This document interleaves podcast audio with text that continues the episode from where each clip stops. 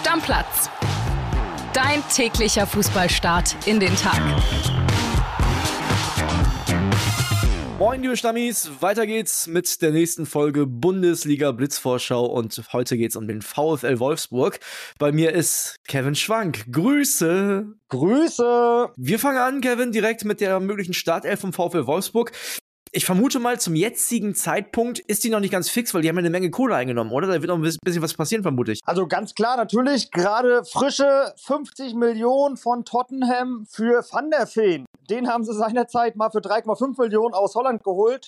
Also gut gewirtschaftet, würde ich sagen. Also fangen wir mal an mit der Aufstellung Stand jetzt, würde ich sagen.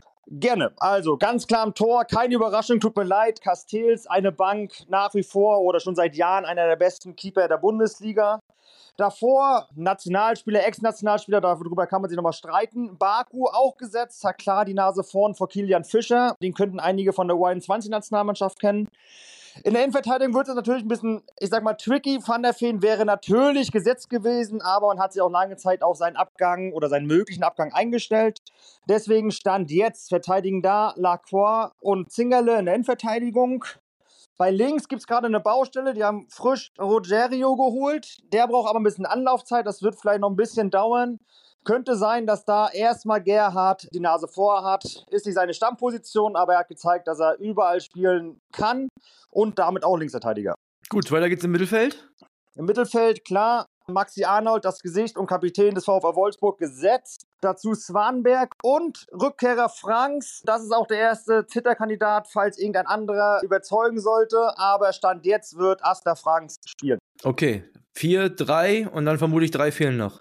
Ganz genau. Auf den Außen wird Wimmer zu Beginn zumindest wirbeln und auf der anderen Seite Neuzugang, den kennen einige aus Stuttgart, Thiago Thomas. Und ja, und ganz vorne im Sturmzentrum hat Klammer auf, noch, Klammer zu, Jonas Wind die Nase vorn. Aber Nationalspieler Lukas Metscher ist bereit und heiß auf seine Rückkehr. Okay, wer sind denn die drei wichtigsten Spieler beim VfL? Ich habe es gerade schon gesagt, klar, Maxi Arnold mit Abstand der wichtigste Spieler. Absolut der Chef, nicht nur im Mittelfeld, sondern im gesamten Team.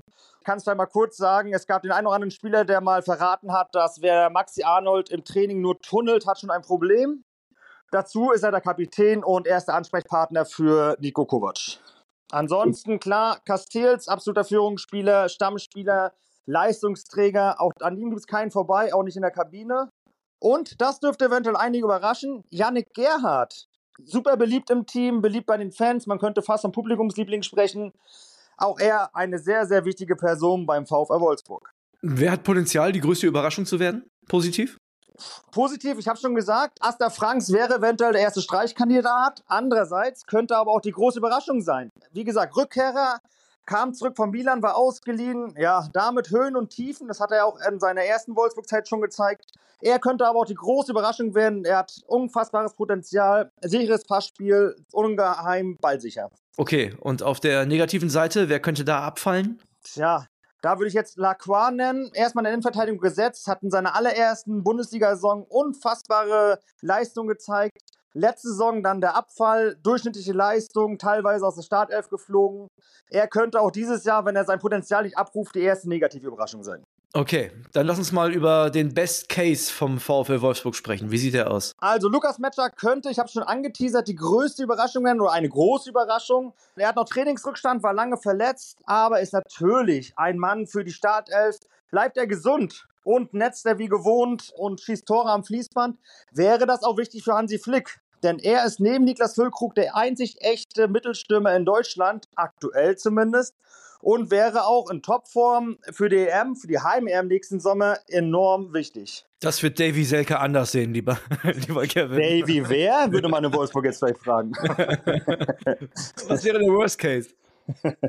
ja, der Worst Case ist, tja, dass ich genauso ein Lukas Metscher halt eben nicht wieder richtig in Topform schießen kann, wieder verletzt ist oder noch viel schlimmer vielleicht oder ähnlich schlimm, Castells verletzt sich.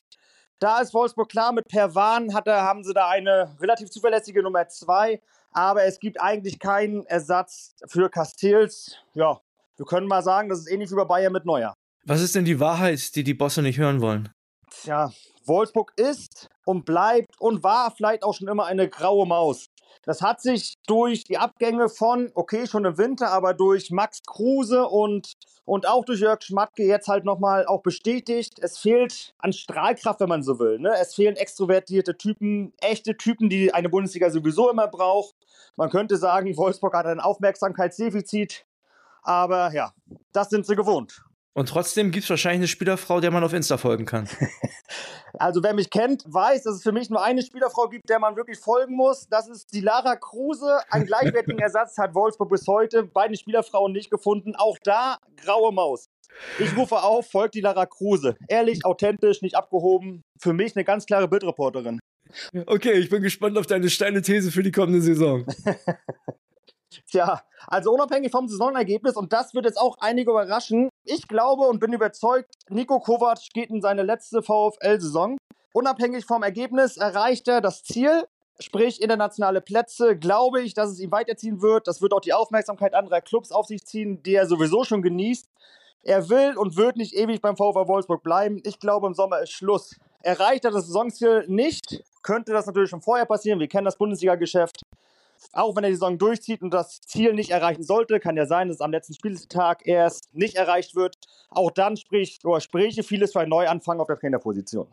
Also okay. These, Nico Kovac spielt oder bleibt noch ein Jahr Trainer des VfL Wolfsburg. Okay, und dann geht es natürlich noch um deine Prognose für die Saison. Wo landet der VfL?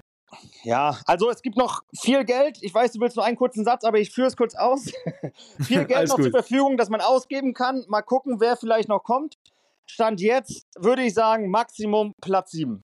Maximum Platz 7, das könnte dann möglicherweise knapp für Europa reichen. In der Tat, und damit könnte dann mal wieder, wie in der letzten Saison, das Ziel verfehlt werden. Aber ich lasse mich auch gerne positiv überraschen. Okay, ich danke dir, Kevin. Wie immer sehr unterhaltsam mit dir. Das war die Bundesliga Blitzvorschau zum VfL Wolfsburg. Morgen machen wir weiter mit Eintracht Frankfurt. Deckel drauf. Stammplatz Dein täglicher Fußballstart in den Tag.